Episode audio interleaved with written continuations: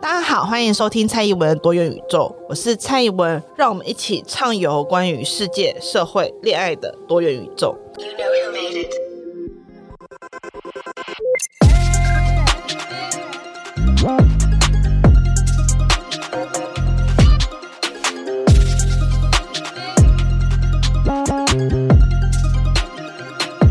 Hello，大家好，欢迎收听蔡宜文的多元宇宙。本周我要进到一个新的闲聊系列，就是有关于电玩的 Anything，包含了推荐电玩啊、叙事、闲聊或是一些电玩新闻。那为什么会突然想要开启一个新的闲聊系列呢？主要其实是因为想要跟大家聊聊，然后想要找一个主题，然后我又很想要在闲暇时间玩电动，然后我就想说，好，我要有一个扛拜这三者的。工作来做，这样子可以增加我打电动的时间，不然我的电玩的待玩列表已经满到一个让我觉得有点可怜的进度了，所以就是希望借此可以增加我。接下来玩电动的正当性，所以我就加入了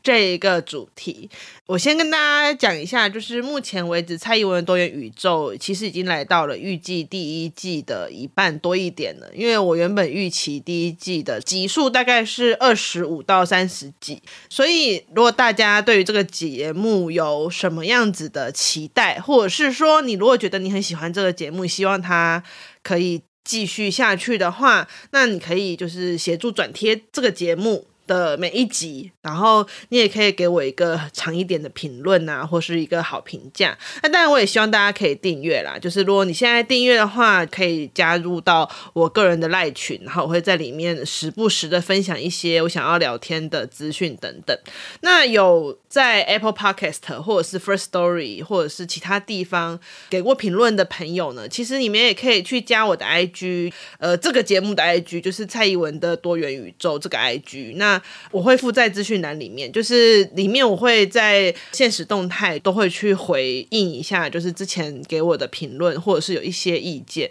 那当然，如果你要加我个人的 IG 也可以，我的个人 IG 就是充满了大熊跟飞弹的照片，就是它没有其他的内容，就是充满了两只狗的照片。那为什么我要突然就说想要来讲一下电玩呢？其实是前阵子我在跟一个朋友在聊天，然后他本身也是在做跟网络，因为我是做网络产业研究嘛，他也是做相关研究的人。然后我们在聊着聊着的时候，因为我们都是女生，我们就发现了台湾在讨论电动、讨论电玩的人，其实是女性，好像不多。会直播玩电动的女生是蛮多的，然后技巧高超的女性也蛮多的，但是会去评论电玩的女性其实不多。那像之前厌世机他们还有那个按下任意键嘛，但是最近也很久没有更新了，所以我就想说，哎，那我可能来展现一下蓝海策略，没有啦，就是我有点想要积极介入一下，就是想要去影响说，哎，其实女性对于电玩也有女性对于电玩的一些看法。当然，我的发言不完全针对于女性的角色嘛，因为我开始玩电动这件事情，绝对是早于我人生的其他认同，所以我认同自己是一个电玩的玩家这件事情，是远早于我。作为一个女性主义者，作为一个社会学者，作为一个伪左交等等等等之前，所以电玩玩家应该算是我人生的第一个很强而有力的标签跟认同吧。我觉得，因为在岁寒西尊，我不是很受欢迎的小孩，也看得出来吧。我是那种比较不外向，然后也不喜欢，不是不外向，我很外向。我说的是，我不是一个很喜欢。呃，太外面世界的活动，我就喜欢室内活动。对，其实我不是一个很室外的小孩。那室内活动，在我小时候其实没有这么多选择。那在我那个时候，只要有一台电脑可以玩电动，就已经是室内活动的局限了。你很难再有其他室内活动的选项。还好的事情是，我的父母，如果大家有常在我的 pocket 听到我描述我的父母，特别是我妈，她是一个很直升机，就是阿帕基等。等级的妈妈，那我妈妈一直很相信，就是小孩子在求学阶段的时候不可以谈恋爱，不然就很容易会变坏，或者是很容易会春心荡漾。总而言之呢，只要是不会接触到男人的事情，我妈都是很支持我的，就是包含玩电动这件事情，因为她不会接触到活体的男人的鸡鸡，所以我妈是蛮支持我玩电动的。在我小时候，所以我算是蛮幸运的，就是我小时候我印象最深就是每次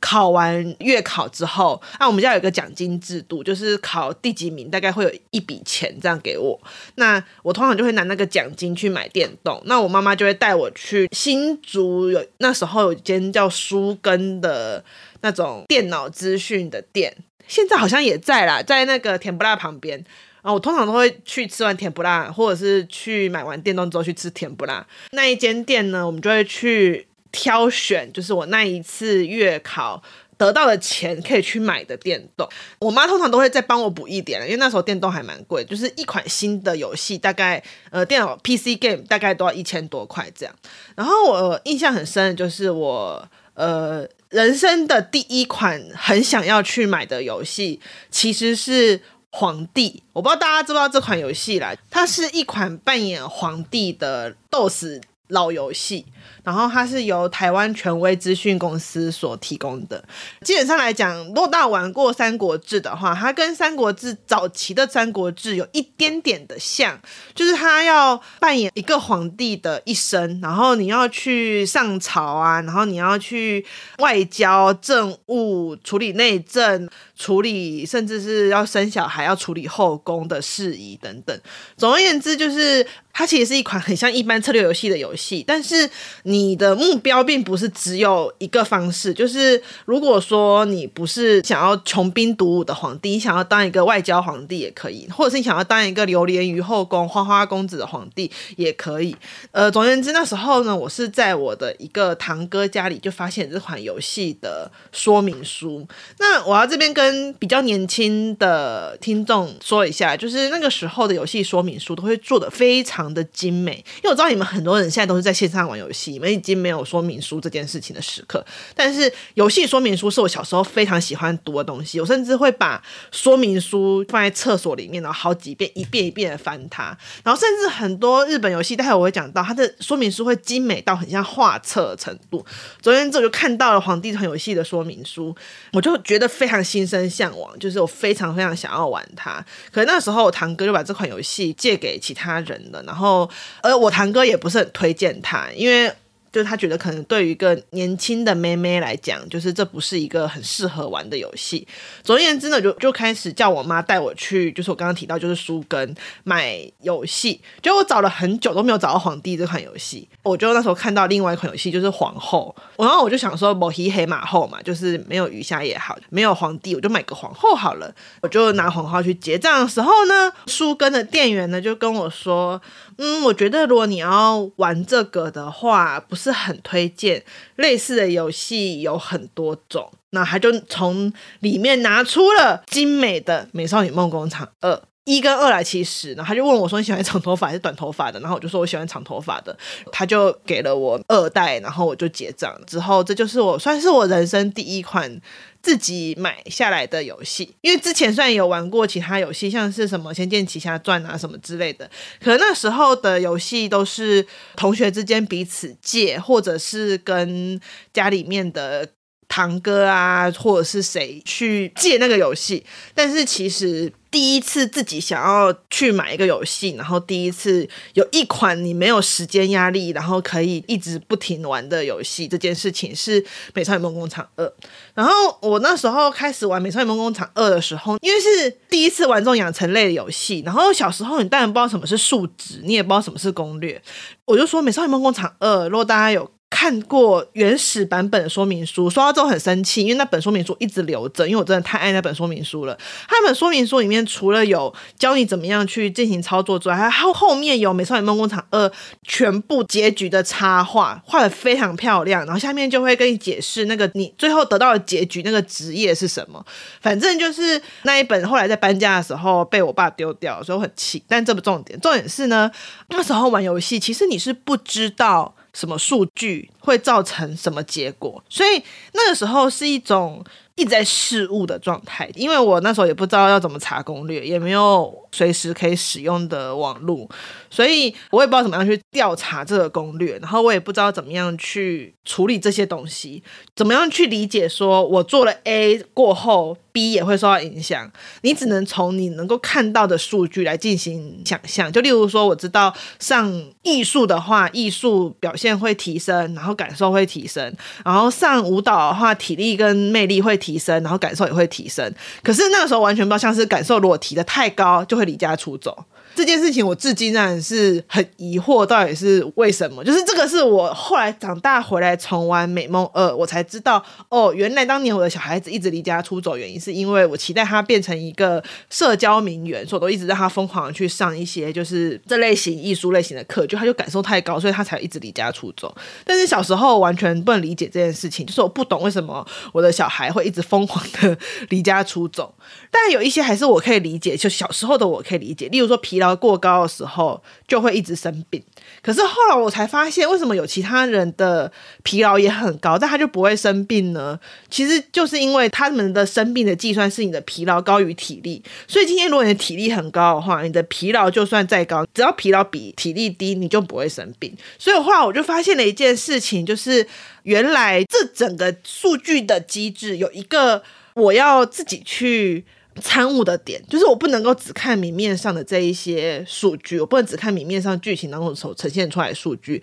更重要的事情是，除了这些明面上呈现出来的数据当中，其实它的事件跟其他的。能力值都有挂钩，理解这件事情，其实对于一个游戏玩家，我觉得是一个蛮重要的重点，就是你会开始学会阅读表面上的资讯跟底层的资讯。游戏它其实都会有两种资讯，一种是你看得懂的资讯，但是大家都了解，你如果只处理你看得懂的资讯的话，你就不会是一个好的游戏玩家。你玩《美少女梦工厂》，你就一直不停养出作家。我没有要对作家不敬，我的朋友大多数都是作家，但是在美少女梦工厂里面，只要你的感受过高，你就会变成作家。这也是刻板印象吧？我想，因为长大过后，我有非常多的作家朋友，然后我最要好的朋友也是一名作家，但他们的感受我觉得都没有很高。但这不重点，重点是感受这件事情，原来在游戏里面还有这样的判断机制，这件事情在。我一开始玩电动的时候，其实是很难去想象的。你没有办法去想象说，原来有一个你看不到数据会去影响到某一个事件的推动。但是其实这件事情在现实生活中是很好去思考的事情。有一些你的能力值养出来之后，可能会有某些你人生的机会受到了影响。可是你其实根本就不知道，你其实受到这个能力值的影响。然后你觉得只是刚好这个机会，刚好你就可以跟这个人变得亲密，或者是跟这个人变成朋友，或者是你刚好就觉得自己有些机运可以碰到。其实这跟人生是有一些类似的地方，我相信它也是一定程度在模拟现实生活当中的真实人生。但是作为一个游戏玩家，当你学会读这个。表的资讯跟理的资讯的时候，就会开始进入一个概念，就是攻略这个概念。因为攻略很大一部分是在协助你去读所谓理的资讯，某一些数值，某一些。玩法某一些可以去测试的空间，就是你会开始想要去寻找，例如说寻找网络上面的攻略，去跟别人讨论游戏。就例如说你事物的结果跟对方事物的结果，你们可以交叉比对，去进行说，哎，原来我这样测试养出来女儿是这样，你那样测试养出来女儿是这样。好，那我们其实好像可以互相交换意见。我一说，就是这个理资讯存在的部分会造成。第一个，你会想要去尝试事物，会想要去挑战之外，它同时也会创造出社群的感觉，因为透过跟别人交换资讯，你就比较有机会可以得到你想要的结果嘛，那就会比较有游戏社群的认同，就是你不不单纯只是一个单机游戏玩家，你还包含了你要跟别人聊天跟沟通这件事情。我觉得《美梦二》还没有让我有社群感这么明显，最明显的其实是《仙剑》。我刚刚有提到说，我在玩《美少梦工厂》之前，其实好像就有接触过《仙剑》的。虽然我我不知道他们的发行时间是多少，因为我都不是在第一时间玩到他们的。对，就是我那时候就已经接触过《仙剑》，可是其实一开始我玩《仙剑》玩得很不起劲，因为我根本不知道怎么玩。对于一个没有人带我入门的《仙剑》玩家的时候，我根本不知道。要怎么打。所以那时候其实大家不是常会开玩笑讲那个十里坡剑神嘛？呃，就是那时候 PTT 上面有一个人在十里坡里面就是待了超久，在十里坡练到 剑神的等级那种那种程度。所以那个时候我第一次玩仙剑的时候，也一直以为它是一个练功游戏。虽然说我没有到十里坡剑神这么夸张，但是我还是在初期的时候玩了非常久的时间，因为我就是觉得我不知道怎么样继续下去，或者是我会觉得就要一直去打怪，就是我我很难去。理解跟参悟某一些地方的点，例如说，其实我要跟这个人对话，然后我也要跟这个人对话，我才有办法把这个剧情延续下去。但是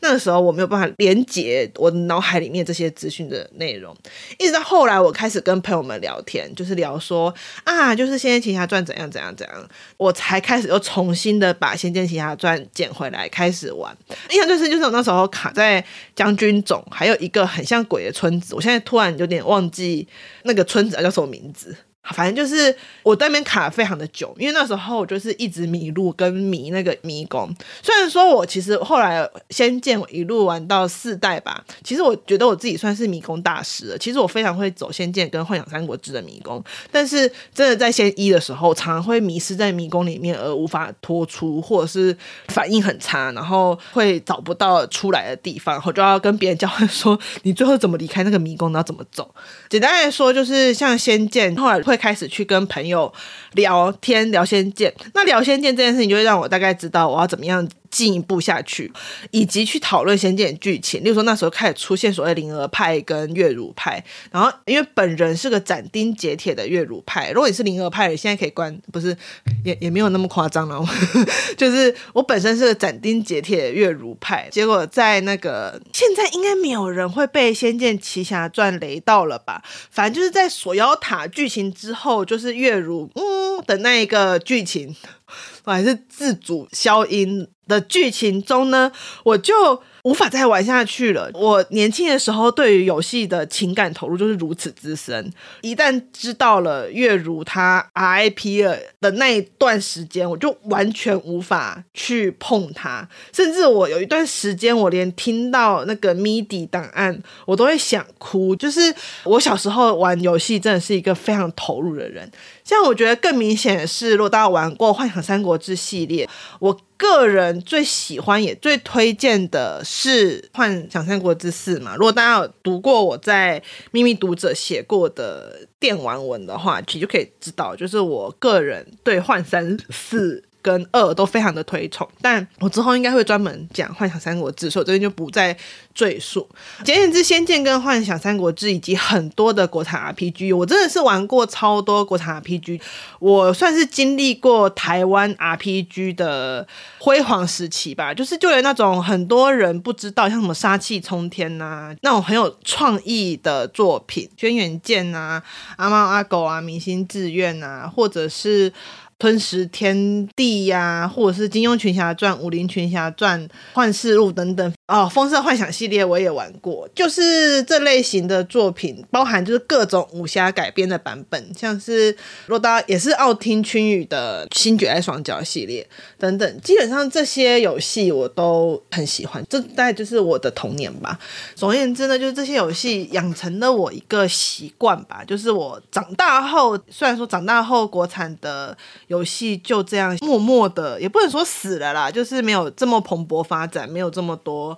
各式各样的游戏了。但是让我产生了一个习惯，是我在日后玩游戏，其实我是很强调剧情的。就是我跟大家可以坦白一下，既然之后这边要这些要讲电动，我就要坦白一下我的游戏偏好，就是我个人是非常。剧情走向的玩家，我大概在国高中有一阵子玩过电子小说吧，就是那个什么 Air 或者是鸟之诗等等的那一类型的电子小说。那我个人是可以因为剧情而忽略掉游戏性的人，就是我是一个剧情大于游戏性的人。一个游戏如果它游戏性非常好、非常耐玩、非常有趣，但是如果它的剧情真的很鸟，我会玩不下去。我前阵子刚买 Switch，也不是前阵子，我是疫情期间的时候买 Switch，然后其实蛮多人推荐我 Switch 的一些游戏，例如说会推荐 Overcook 啊，或者是花枝。那我当然还是觉得很好玩，但是因为没有剧情，我就不会沉溺其中。像我那时候一买 Switch，我第一款沉溺其中的游戏呢，就是《风花雪月》，就是那个《圣火异闻录》《风花雪月》，因为它就是游戏很赞，然后加上我本人又非常非常喜欢战棋类的游戏，就是我是非常在所有的战斗模式当中，我我个人最喜欢就是战棋，所以我本身真的是完全可以以剧情为依归的游戏玩家。那我就来个打个比方好了，像是 PS 上面的那个双人成型，双人成型游戏性真的很棒，就是非常非常有趣。如果不是它游戏性真的那么好的话，就它真的很有趣，而且双人的安排角度非常完美。但是它的剧情真的是烂到最高点，它的剧情真的是我怀疑是护家盟花钱请人写的剧本。双人成行的剧情烂到一种，我真的是会想生气的那一种烂。我真的一度是要弃坑，但是因为毕竟这游戏是我跟我先生一起玩的，然后我们两个都觉得游戏性很赞，所以双人成行大概是我第一款因为游戏性而选择撑过那个剧情的游戏。不然像我之前还有玩过新的樱花大战，因为。原版《樱花大战》，我个人非常喜欢，我也是几乎每一代都有玩，因为它也是战棋嘛。然后虽然说剧情也是那种男生开后宫的剧情，但是因为整体来讲我蛮喜欢的剧情，然后它的画风又很赞，所以我是还算可以接受的。加上女角我非常喜欢，所以那时候我玩《樱花大战》玩到。变成一个很会玩花牌的人，甚至现在我家有实体的花牌，我时不时的会拿出来跟别人玩，就是这么狂热的爱好者。结果新版的樱花大战我根本就玩不完，我剧情大概只玩到了他们跟中国人一起去参加中国队，就那两个什么小虎跟什么的两个中国人去参加那个比赛，然后突然就在队伍上这样互砍起来，我真的是很想问问这个剧情合理吗？你们要在大战前夕，就是你们要去对抗一个邪恶的人。然后正义的一方自己就先打起来，然后这边折损战力，就觉得这件事情很荒谬、很不合理啊！就是这是一个正常军事行动会有的想法吗？我真的是玩不下去。我可以接受角色很讨人厌，或者是角色很幼稚，但是我真的无法接受这种毫无逻辑，然后就只是为了要冲突而冲突的剧情，所以我后来就放弃。然后这几年，因为我最近在玩《李鬼二》，我大概从研究所之后开始使用家用主机，就是用游戏主机。在这之前，我还是一个以电脑为主的游戏玩家。我开始玩轨迹系列，大概是大学之后，就是玩轨迹系列的第一个部，就是控制轨迹。我从那之后就整个上瘾。我要跟他讲我对空之轨迹有多么的上瘾，我对空之轨迹上瘾程度是我在进入空之轨迹坑之前。鄙人的学习排名成绩，我记得是前几。然后我玩空轨的那一个学期，我直线掉到二十几名。所以你就大家了解空轨对我而言那个粘着度多么高。就是我那一阵子，甚至都是叫当时的男友把便当送到宿舍底下，下去楼下拿便当，然后上来吃的那一种，只为了要把轨迹三部曲，就是空轨有三部曲给破完。当然也不止轨迹系列啦，但是后来渐渐的开始出来工作，以及研究所开始写论文之后，有开始学会把工作跟游戏分开，开始有使用游戏主机，然后把电脑回归以工作为主。但是我电脑还是会习惯性的下载那个《世纪帝国》，就是我大学的时期最常玩的游戏，应该也是《世纪帝国》吧。我那时候《世纪帝国》最强的时候，因为有一段时间就是我几乎无时无刻都在连《世纪帝国》，就是朋友叫了我就上线连《世纪帝国》。或我曾经大学的时候大概很长多连几场，然后就天亮了，就哎、今天要连个《世纪帝国》，然后连连连连连，然后就哎、早上八点了这样。然后我到研究所的时候，还是非常狂热于连《世纪帝国》，清大网又很快，然后常常就是跟朱若勋两个人在一边说要念书，然后一边就不小心就一边吃着卤味，一边连《世纪帝国》，然后又天亮了。我那时候最厉害的时期，大概是可以十七分钟生成吧，就是十七分生成宝。而且我本身其实不是穷兵黩武派，我我不喜欢当最早出兵的那一个。所以我就会很怕，所以我就会很快速的都升好，这样子我就觉得其他人就不会来打我这样。然后 PS 我那时候用的是拜占庭，然后后来好像有一度改用法兰克，反正我就是比较喜欢这种很高饱和度颜色的游戏。当然，你就可以说，哎，那像《世纪帝国》，后来后来我玩《文明帝国》啊。这些游戏的剧情其实并不强，为什么我还可以玩这么多遍？哈，就是我后来发现一件事情，就是除了 RPG 本身的剧情之外，我其实也蛮能接受的是游戏自己富含了很大的戏剧性。因为像《文明帝国》或者是《世纪帝国》，基本上是它虽然游玩模式很类似，但是你几乎每一次玩它都有不一样的故事性。你可能前期很强，然后后期就被打趴；你也可能前期很弱，但是后期突然变爆强，或者是。说你可能不同的策略、不同的模式，你可能就会产生不一样的剧情。那这个剧情，一个国家的展演，或是一个国家的剧情，会让整个游玩非常的有戏剧性。所以后来真的想想看，我可能喜欢的也不只是剧情这件事情，就是对我而言，我会蛮喜欢游戏是一个很有戏剧性的东西。不过因为我有点三 D 晕。以前是有点，这几年是 very 严重。我这几年因为曾经有过晕眩症的关系，所以我这几年的晕眩程度已经到达了很可怕的境界，所以我就真的不大能玩会导致三 D 晕的游戏，例如说那种。视角一直移动啊，或者是很打斗的状况。其实我那时候刚开始用 Switch 玩萨达的时候，我就已经有点体验到，如果我一直不停的，因为萨达有些地方我觉得它设计的没有很好，它有些地方的视角转移很不自由，所以有时候。你在打斗的时候，你一急就会变成一直在某个场景里面绕圈，我就会想吐。但是上打算是还好的，就是有一些那种第一人称视角射击游戏，那我几乎是没有办法，我只要一玩就会看到一个呕吐的，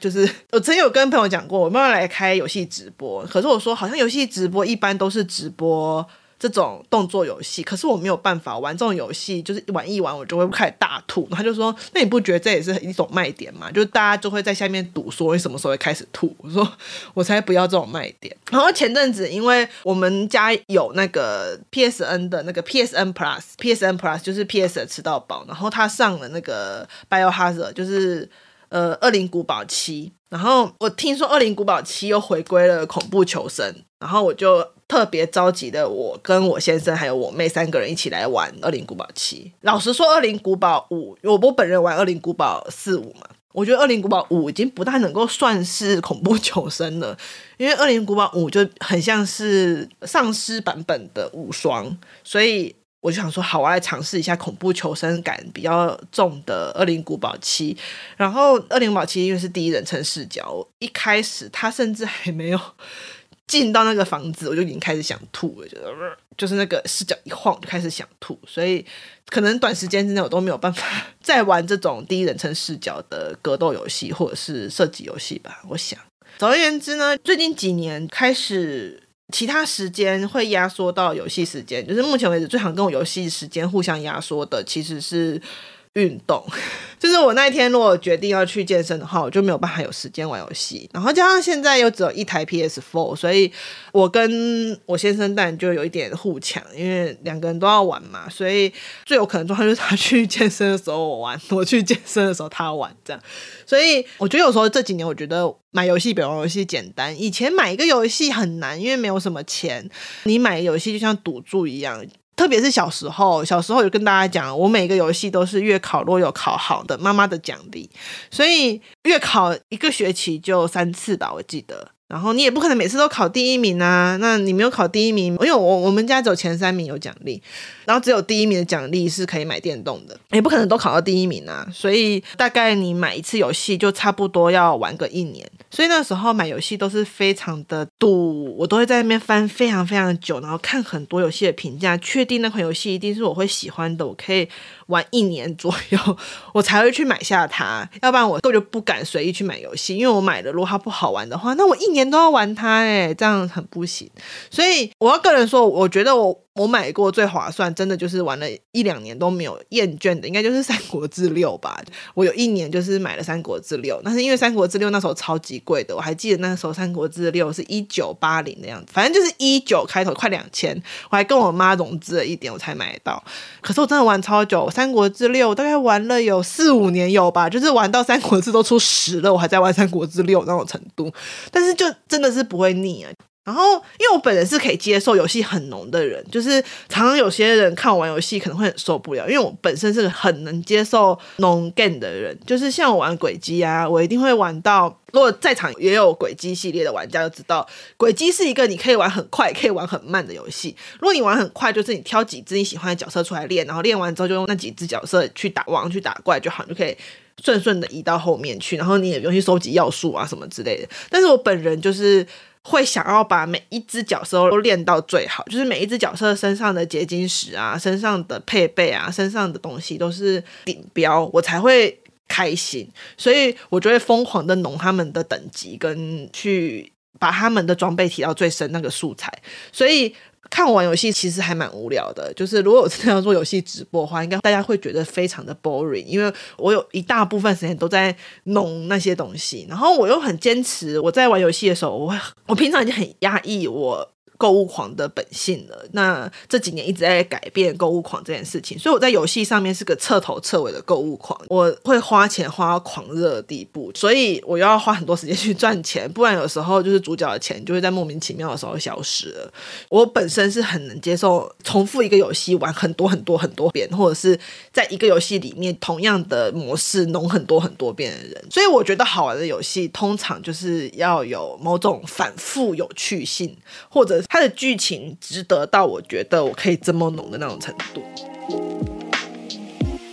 那再回过头来讲说，就是我想嘛，小时候玩个游戏，因为你要赌一段游戏时间都在玩它，所以就要很努力的去查它的评价啊。那时候不是还有电玩杂志嘛？但是因为我没有钱买电玩杂志，所以我就会先去书根的电玩杂志区偷翻电玩杂志。后来都上胶膜了，反正就是先去偷翻电玩杂志，然后看然后什么评价比较好，呢再去买那个游戏。那我后来。在那个岁月里面，反复玩过好几次的，还包含像是 TGL 的那个系列，也是战旗的系列。然后，当然《美少女梦工厂》也是，我至今偶尔还会。要三十五岁的我本人，偶尔还会突然打开 《美少女梦工厂》，用那个 DOS 模拟器二，然后玩完一轮《美少女梦工厂二》，然后再去做些其他正经事，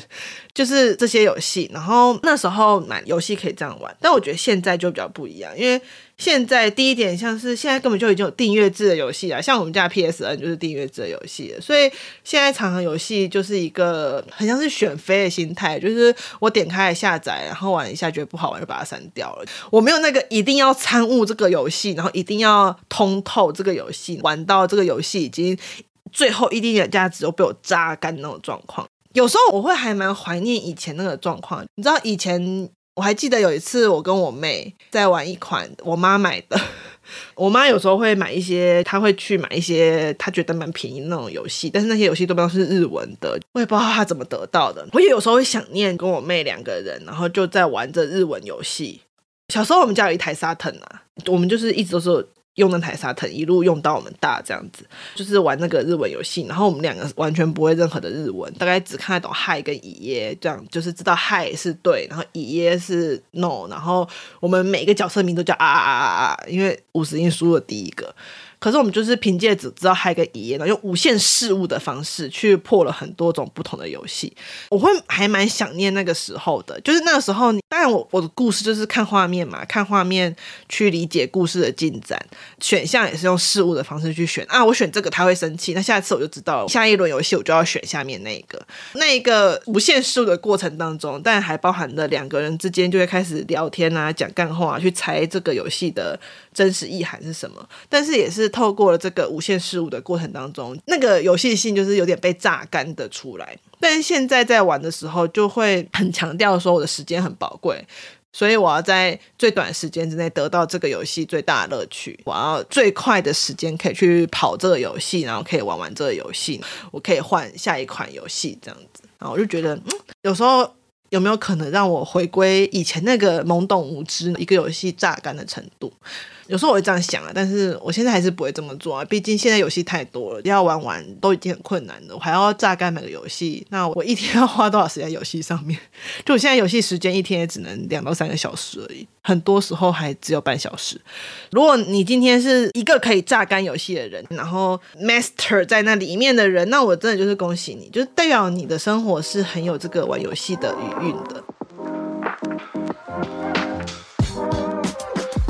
为什么这么说呢？呃，好，就是最后我要回归到我平常恋爱作家的一个角色，就是作为一个游戏玩家，然后作为一个常常在讨论谈恋爱的人啊，就是很多人其实都会问过我所谓的电玩寡妇啊，跟一个很会玩电玩的交往会不会变成电玩寡妇或电玩官夫这件事情。其实我也曾经跟所谓的电玩寡妇聊过天，就是说实话，你会跟一个很会玩电动的人交往，就代表说你这个人本来也不排斥电动，那为什么会变得很讨厌或很排斥电动呢？其实这很简单嘛，就是电动其实是一个很强调专注力的一个休闲，就是相较于其他种不同的媒介，我觉得电玩是一个。对于专注力要求较高的媒介，相较于 Podcast，现在你在听我讲话，你可能要一边做其他事情。音乐也是啊，甚至是看剧，有时候都还可以做一些分神。就是如果你看一些很轻松、不用动大脑的剧，你还可以分神。可是大多数的电玩都是一个很难分神的娱乐，所以你在玩电动的时候，其实你可以需要很大专注的时间。那这个专注时间，其实我觉得一是电玩这个媒介一个很重要的优势，因为它。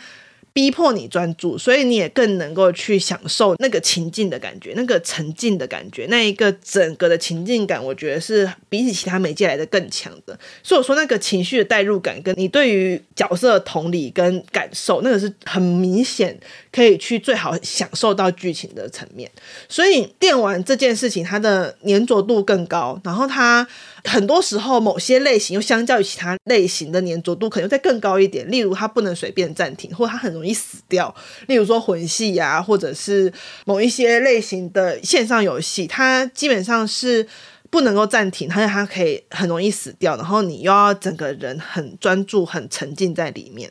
可是如果你能够过有一段这样的人生，它其实是很幸福的事情。就是你有时间可以玩电动，本质上是很幸福的，代表说你在这段时间当中，你可以完全留给你自己，你不用随便被暂停，你不用随时被暂停。这时候就来了，如果今天。你的队友，你要讲嘛，就是你的生活 panel 当中有一个人拥有这个幸运，拥有不能随时被暂停的人生这个幸运，可是你没有的话，你就会觉得有点生气，这是很正常的事，因为我也会，因为我的先生也是一个非常 hardcore 的游戏玩家，就基本上来讲，他的他玩游戏比我还要来的种类来的多元很多，就魂系他也玩，动作游戏他也玩，人龙系列他也玩，反正他是一个。比我还要来的硬的玩家，有时候也会抱怨他。后来我发觉，我抱怨的其实并不是打电动这件事情，而是他有很多不能随时被暂停的时间，而我没有。这件事情会让我觉得有点生气。所以我们俩后来聊这件事过后，我就发现一件事情，就是呃，如果今天你是一个常常打电动打到被伴侣抱怨的时候，我会给你一个建议是：你得到了多少不能随便被暂停的时间，你也要给对方不能随便被暂停的时间。但是这个建议有时候会带来反效果，什么意思呢？因为对于很多男人。这边特别指男人，哈，就是有一些男人而言，他们会觉得自己有给对方不能随便被暂停的时间。例如，他们就会说：“有啊，我有给他时一段不能被暂停的时间，我不会去跟他讲话，我也不会去搭理他，他可以做他想做的事情。” No no no no no no，事情不会因为你不叫对方做就消失，碗不会消失，衣服不会消失，小孩子的大便也不会自动就分解成空气。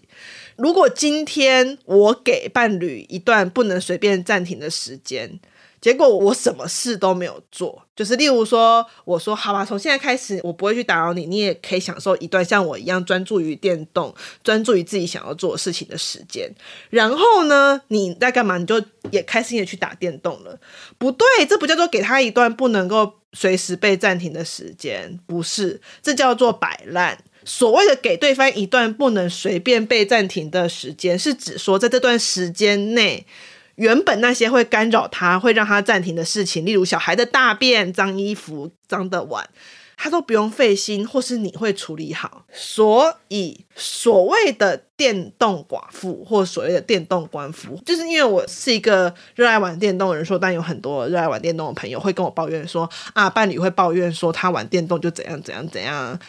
抱怨的从来都不是玩电动这件事情，而是因为电动作为一个高专注度、高黏着度的休闲活动，你在玩电动的时候，你很容易就会忽略掉，在这段时间当中，你之所以可以高专注的、高黏着去玩这一个休闲活动，是因为有其他人在帮你负重前行，有其他人在提供你生活当中其他要被分心的一些事情，所以。当你被抱怨的时候，你被抱怨是你没有做这些事，而不是因为你在玩电动。当然啦，今天就会有人跟我说，那如果今天我是在工作也是一样，我需要专心工作十几个小时的时候，我因为专心工作而忽略这件事情的话，我的伴侣就不会火大啊。如果今天我要念书而忽略这件事情的话，我的伴侣就不会。不开心啊，所以这是对电动的污名，这是对电玩的污名。我要先讲，我觉得这个污名可能有一点点存在啦，因为休闲跟工作相比会有这个问题。但是我就讲一句直白一点的话，我们以合法伴侣的角度来讲，你过劳死我有钱拿，你玩电动玩到挂点，你玩电动脏到死，我又拿不到收你的赔偿金。所以这是一件很现实的事情是，是当有人有一段这种时间而我没有的时候。然后我又没有办法从这段时间得到什么好处的时候，啊，我就会不爽，这就是很直觉的东西。所以，我们今天聊电玩，我们今天聊电动，我们聊我自己的电动史。我同时要跟所有在玩电动的人说，就是玩电动是一件幸福的事情，是一件快乐的事情，它给了我们很愉快的体验。同时，它也代表了一件事情，就是能够有一段时间去玩电动，代表我们是幸福的，代表我们有一个空间，有一个时间可以做我们自己，可以沉浸的在我们所想要沉浸的那一个世界里面。我很讨厌别人说什么玩电动就是逃避现实，no，玩电动就是为了逃避现实的好吗？就是电动就是休闲呢、我如果玩电动，我还要沉浸在现实，我觉得我是很可悲，就是很惨。所以去开心于这一个幸运，就是我能今天有段时间可以玩电动，然后感谢于这段有其他人为这段幸运而做出付出，那我觉得这件事情是很重要的。好，我们今天都到这边了，就我讲电动讲超久。我后置会被杀了我，